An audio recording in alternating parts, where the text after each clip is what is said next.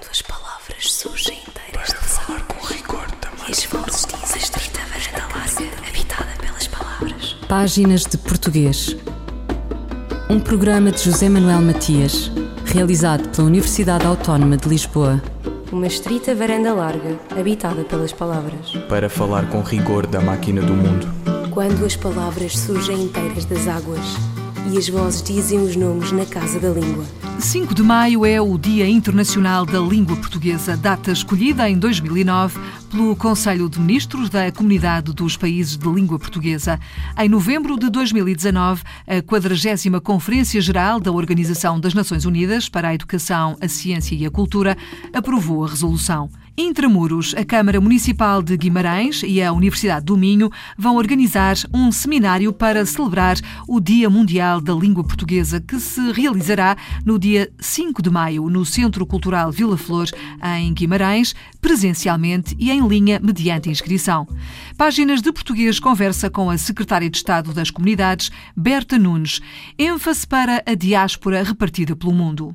O papel da diáspora é um papel muito importante eh, se tivermos em conta que apenas a diáspora portuguesa, de Portugal, continental e ilhas, será um valor eh, perto dos 5 milhões eh, de portugueses por mais de 100 países em todo o mundo. E, de uma forma geral, na primeira e segunda geração, e mesmo nas gerações seguintes, embora haja aqui sempre um risco de alguma desligação, podemos dizer assim, ao país, mas de uma forma geral falam português, aprendem português eh, de várias formas e, por esse motivo, a diáspora é de facto um, um ativo muito importante na difusão da língua portuguesa. Por outro lado, a língua portuguesa é eh, uma forma de eh, união da nossa diáspora a Portugal e também uh, a língua, com a língua vai a cultura e é também uma, uma forma uh, de uh, reforçar a identidade cultural e a identidade portuguesa, de cidadãos portugueses da nossa diáspora, ou seja, a língua é de facto aqui um elo importante e, e, e é importante também para a construção da identidade dos nossos imigrantes e também dos lusodescendentes que muitas vezes até tendo dupla nacionalidade, mantém eh, a sua ligação a Portugal e identidades, eh, e uma identidade que também incorpora eh, Portugal e os valores portugueses e a cultura portuguesa nessa identidade. E de que forma é que o Estado português contribui para que essa ligação com o país se mantenha? Nós temos políticas de redes de, ensino de português nas nossas comunidades temos o que nós chamamos a rede EPE, eh, está presente em mais de 18 países, 14 da rede oficial e 4 da rede apoiada. A rede oficial é a rede em que eh, o Ministério dos Negócios Estrangeiros contrata diretamente professores para ensinar a língua, e a rede apoiada é, é uma rede em que, acontece, por exemplo, a rede apoiada nos Estados Unidos, no Canadá, na Austrália, na Venezuela, em que há protocolos com universidades ou com escolas ou com associações e uh, a língua portuguesa é ensinada com apoio, uh, seja um apoio monetário, seja um apoio em termos pedagógicos uh, do Camões e, do, do, Ministério dos Negócios Estrangeiros. Por isso, há aqui um esforço de oferecermos aprendizagem eh, da língua portuguesa às nossas comunidades, aos lusodescendentes em particular, claro, porque se forem imigrantes eles já falam português, e por isso o português é, é ensinado através desta rede eh, oficial ou da rede apoiada, e temos, como eu disse, eh, em mais de 18 países, 978 professores, 1.445 escolas e mais de 60 mil alunos no ensino pré-escolar básico e secundário, porque além desta rede do pré-escolar básico e secundário, temos depois cátedras eh, nas universidades, que eh, também é importante eh, na divulgação da língua, da literatura e da cultura portuguesa. E em relação à divulgação da cultura em língua portuguesa, há apoio para estimular a produção cultural em língua portuguesa no seio destas comunidades? Sim, há vários apoios. O Camões também tem protocolos com 21, 21 associações que ensinam português mesmo fora desta rede. Depois temos o plano de incentivo à leitura que promove a leitura de autores de expressão portuguesa, não só portugueses, mas de, de língua portuguesa. E temos mesmo um serviço de envio de bibliotecas para os, para os, alunos de ensino básico e secundário da rede, que desde 2013 já enviou mais de 1.500 bibliotecas com livros de, de autores de expressão portuguesa. Por isso, autores eh, portugueses e, e de outros países eh, eh, em que a língua portuguesa é a língua, língua materna. E por isso tem, fazemos também um grande esforço nesse sentido. Por outro lado, temos também na Secretaria de Estado das Comunidades um protocolo, e no Ministério dos Negócios Estrangeiros um protocolo com a Imprensa Nacional Casa da Moeda. Uh, esse protocolo uh, visa atribuir um prémio a autores de língua portuguesa, autores portugueses que estão, que escrevem e que estão na diáspora, sejam imigrantes, sejam lusodescendentes. Já vai na terceira edição, já atribuímos prémios da primeira e segunda edição. Na primeira edição o prémio foi atribuído a um autor de poesia que era lusodescendente no Brasil, um prémio de prosa a uma imigrante no Canadá e, na segunda edição, um prémio de poesia a uma imigrante que também é professora eh, numa universidade na Alemanha. E está agora a decorrer o, a terceira eh, edição do prémio. E temos também uma coleção das comunidades portuguesas em que estamos a publicar autores que escrevem e que estão a viver nas comunidades. Isto para também dar visibilidade a, a, todo, todas essas pessoas de mérito uh, que estão nas comunidades e muitas vezes não são conhecidas em Portugal e não são valorizadas, escrevem muitas vezes tanto em português como na língua do país onde estão. E, este, estes, estas duas, duas ações, digamos assim, eh, também tem como objetivo valorizar a língua portuguesa e, e os imigrantes e lusodescendentes que escrevem e vivem na, na, num país estrangeiro e que escrevem a língua portuguesa. Berta Nunes, secretária de Estado das Comunidades, sobre o Dia Mundial da Língua Portuguesa e o papel da diáspora. Fulgurações do nosso idioma um apontamento da professora brasileira Edleise Mendes. Do Brasil, país da língua comum, vem a crónica de Edleise Mendes sobre as comemorações do 5 de maio, Dia Internacional da Língua Portuguesa. Neste mês de maio de 2021, governos, entidades políticas, instituições educativas e culturais e a comunidade lusófona de modo geral se unem mais uma vez em torno das comemorações do seu dia mais que especial, 5 de maio, Dia da Língua Portuguesa e da Cultura Lusófona. A data foi oficializada pela Comunidade dos Países de Língua Portuguesa em 2009 e posteriormente foi reconhecida pela Organização das Nações Unidas para a Educação, Ciência e Cultura, UNESCO, que em sua 40 sessão da Conferência Geral em 2019 instituiu o dia 5 de maio como Dia Mundial da Língua Portuguesa. Apesar das dificuldades que todos os países e sociedades vêm enfrentando por causa da pandemia do coronavírus e da tristeza de termos perdido muitas vidas em todo o mundo, especialmente de cidadãos brasileiros, perdas que poderiam ter sido evitadas, é um alento a oportunidade de nos reunirmos para valorizar e enaltecer o bem maior que nos une e nos apresenta ao mundo, a língua portuguesa. E sobre ela temos muito a comemorar.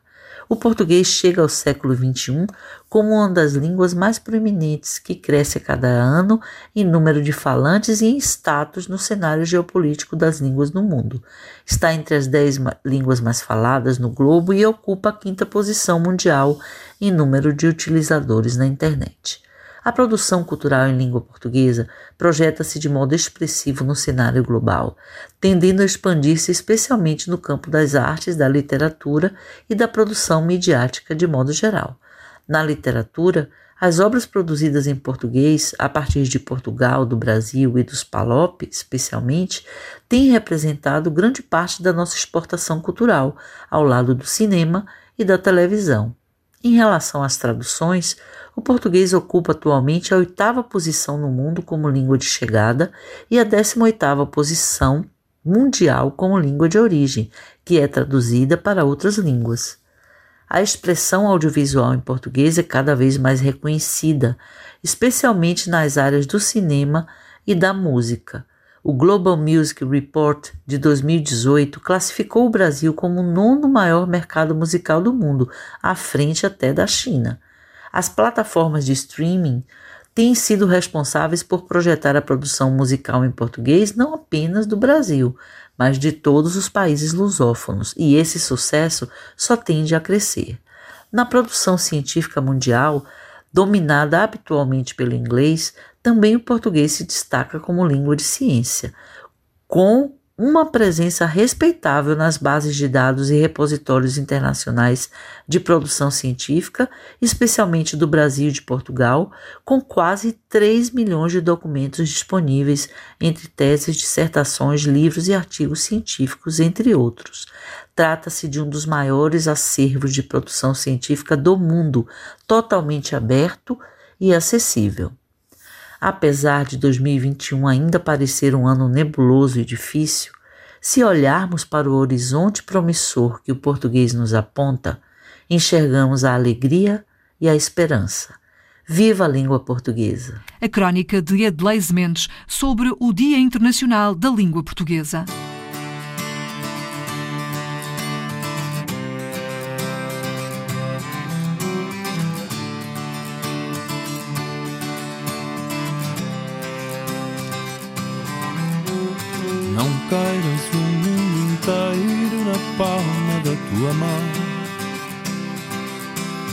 Antes tens de primeiro abrir o teu coração.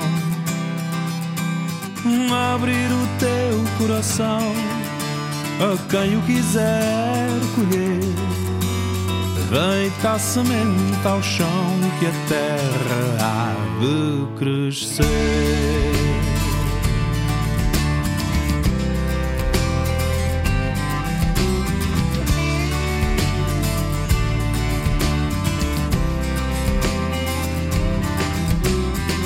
Terra há de crescer, enchendo o campo de flores. E é certo que tu vais ter na vida muitos amores. Na vida, muitos amores. E o mundo na tua mão. Mas se daqui te fores, não percas o coração. Não queiras todas as flores presas na tua mão. E o campo morre de dores, isso daqui te fores. Deixa o teu coração.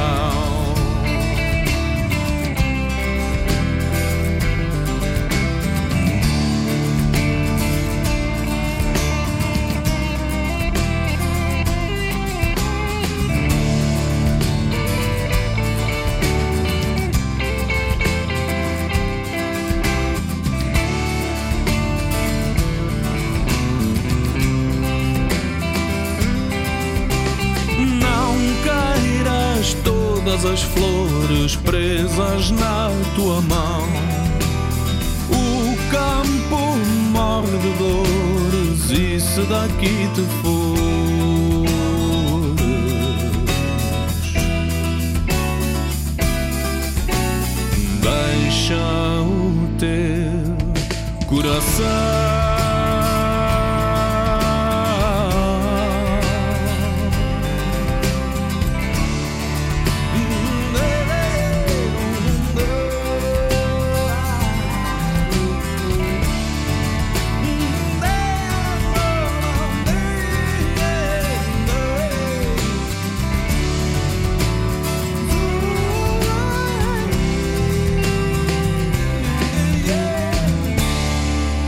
Deixa o teu coração, Rogério Charras. Quantas palavras?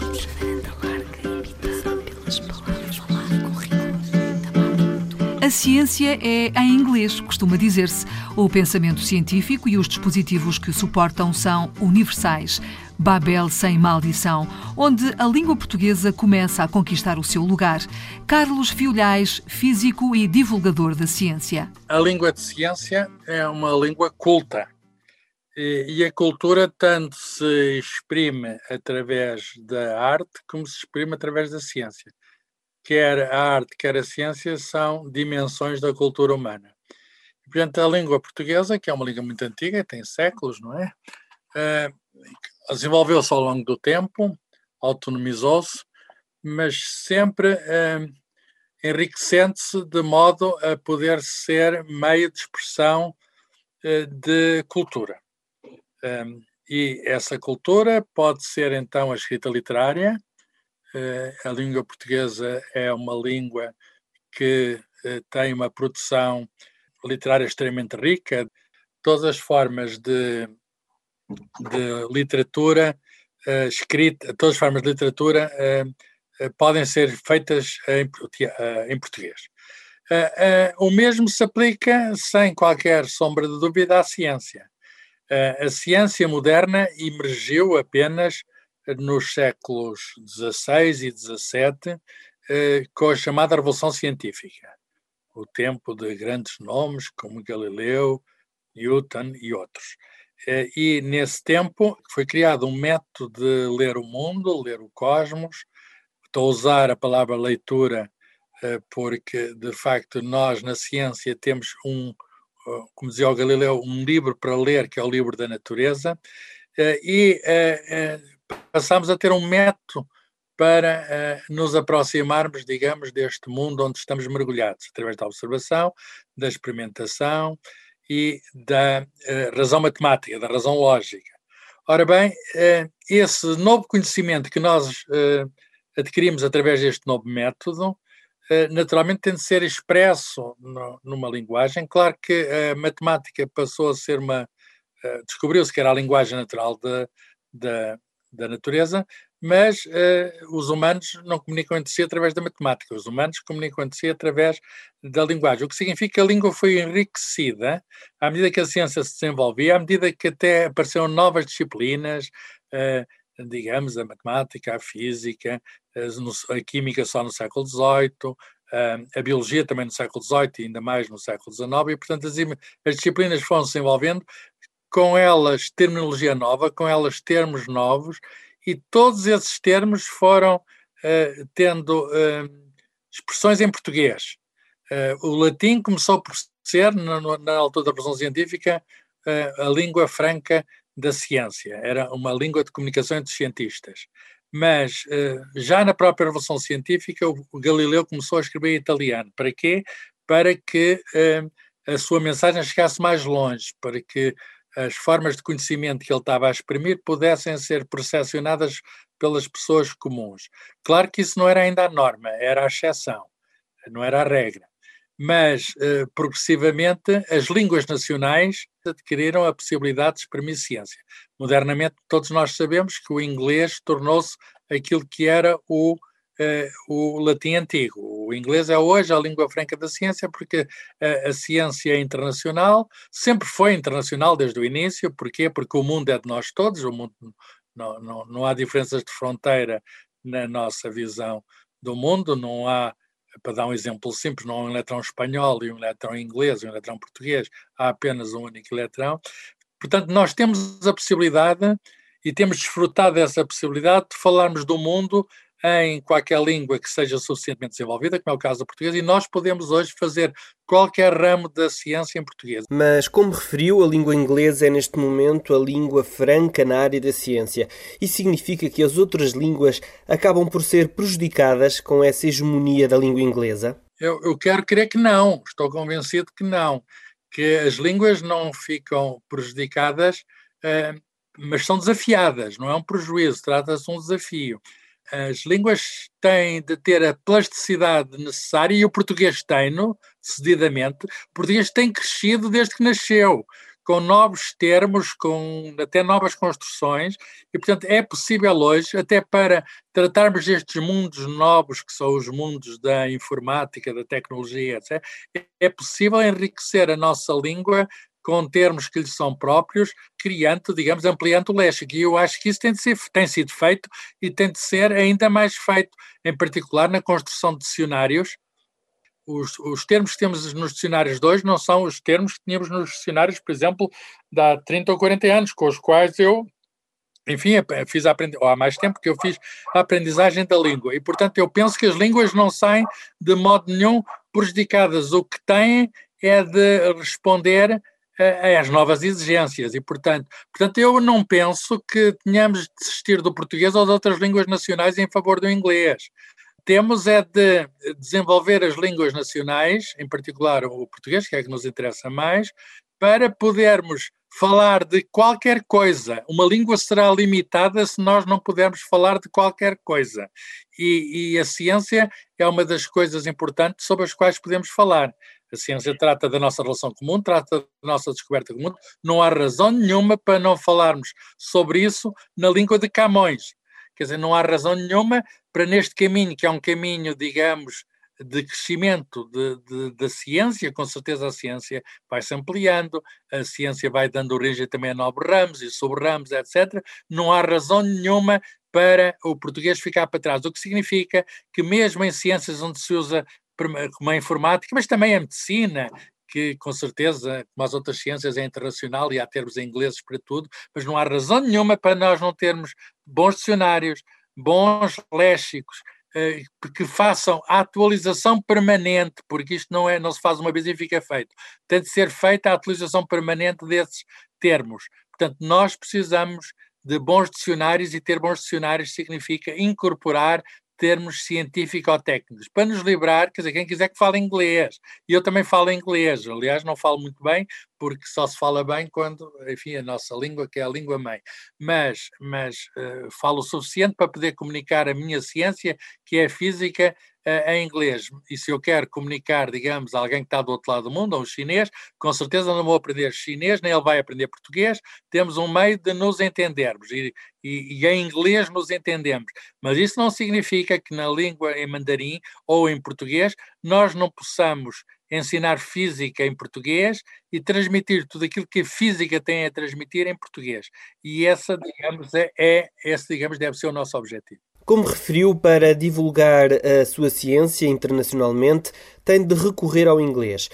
Hoje em dia, isso é uma prática recorrente, ou seja, um cientista de língua portuguesa tem de escrever em inglês para que a sua ciência seja conhecida em todo o mundo. Eh, sim, como o inglês é uma língua que é partilhada por muita gente no planeta, quanto mais não seja como segunda ou terceira língua, eh, é natural é natural que as revistas científicas internacionais, as melhores, se exprimam todas em inglês. Não há dúvidas qualquer sobre isso. As revistas uh, científicas, pelo menos na área das ciências exatas e naturais, mas também cada vez mais na própria área das ciências sociais e humanas, as revistas internacionais são em inglês.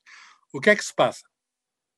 Não deve, por causa disso, uh, desistir de escrever em português assuntos de ciência.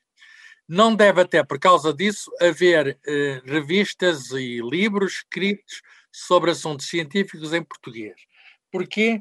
Porque eh, nós temos de enfim, de, na transmissão do conhecimento, chegar aos nossos pares, e aí chegamos através de uma língua franca internacional, mas temos também de chegar aos nossos alunos e temos de chegar eh, ao público, à sociedade. A ciência não é de cientistas, a ciência é de todos. E para isso nós não podemos falar em inglês para os nossos co-cidadãos não podemos emitir mensagens em inglês internamente. Portanto, se queremos falar de física, e não há razão nenhuma para não queremos falar de física, porque a física trata de, das leis universais que regem o mundo, que não são apenas, de, digamos, do interesse dos cientistas, queremos falar de, de física, portanto, se queremos falar de comunicação de física, se queremos falar em geral de comunicação de ciência, eh, nós eh, teremos de continuar a usar o português. É natural que para revistas de, das inovações digamos, de ponta, que sejam revistas em inglês. Para artigos que tenham a ver com ensino e divulgação,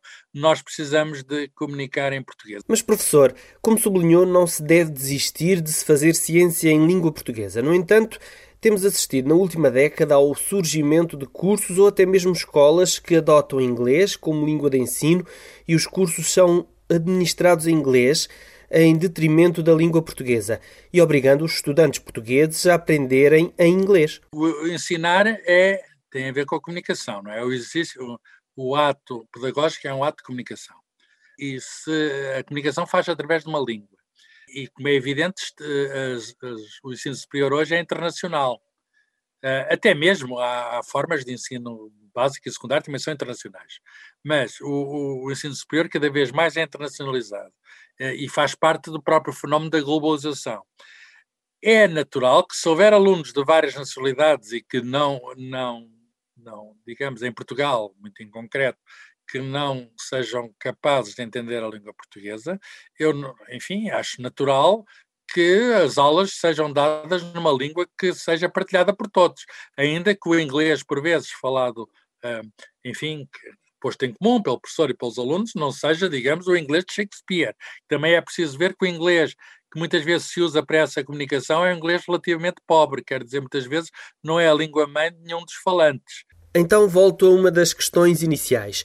Isso significa que a língua portuguesa acaba por ser prejudicada? Bem, a, a língua é um bem em si, mas não é o único bem. Quer dizer, há um compromisso, como eu disse. Agora, o, o prejuízo, vamos lá ver, pode ser, esse prejuízo, admito que haja algum prejuízo, mas esse prejuízo pode ser compensado. E como é que olha para o futuro da língua portuguesa na ciência? Eu não sei o que é que vai acontecer no futuro, mas sei que a internet veio para ficar, o que significa que nós vamos na internet eh, eh, comunicar como se fosse uma Babel, a, a, internet é uma torre de Babel, nós vamos comunicar em todas as línguas do mundo, todas as línguas do mundo funcionam na internet e eh, o que vamos assistir, a, língua portuguesa está presente, mas tem de estar mais, eu chamei a atenção que deve ser a obrigação do Estado. Eh, é uma das formas de defesa da cultura que eu não vejo em Portugal suficientemente interiorizada.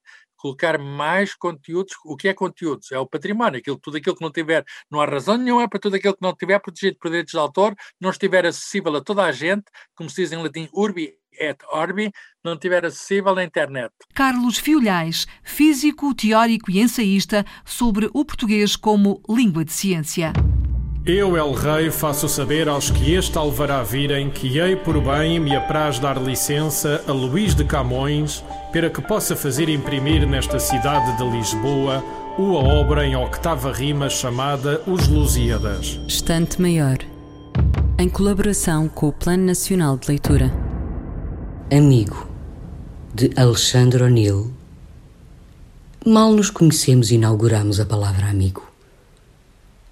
Amigo é um sorriso de boca em boca, um olhar bem limpo, uma casa mesmo modesta que se oferece, um coração pronto a pulsar na nossa mão. Amigo, recordam-se vocês aí, escrupulosos detritos? Amigo é o contrário de inimigo. Amigo é o erro corrigido, não o erro perseguido, explorado. É a verdade partilhada, praticada. Amigo é a solidão derrotada. Amigo é uma grande tarefa, um trabalho sem fim, um espaço útil, um tempo fértil. Amigo vai ser, é já, uma grande festa. Amigo, um poema de Alexandre O'Neill, na voz da atriz Maria Henrique. O poeta caixa de óculos, Alexandre Manuel Vaia de Castro O'Neill, nasceu e morreu em Lisboa, um percurso que vai de 1924 a 1986. Precursor do surrealismo em Portugal, poeta do realismo e do concretismo, provocador e irónico. O'Neill tocou o absurdo e o lugar comum num jogo lúdico e lúcido de palavras. O seu reino da Dinamarca foi aqui onde avisou que amar e mar a ir e voltar, onde escreveu uma coisa em forma de assim, onde a imprensa nacional Casa da Moeda reuniu a sua poesia completa e nos lembrou que Portugal não são só três sílabas. Ouviram páginas de português, as despedidas de Filomena Crespo, José Manuel Matias, Miguel Roque Dias e Miguel van der Kellen. Quando as palavras surgem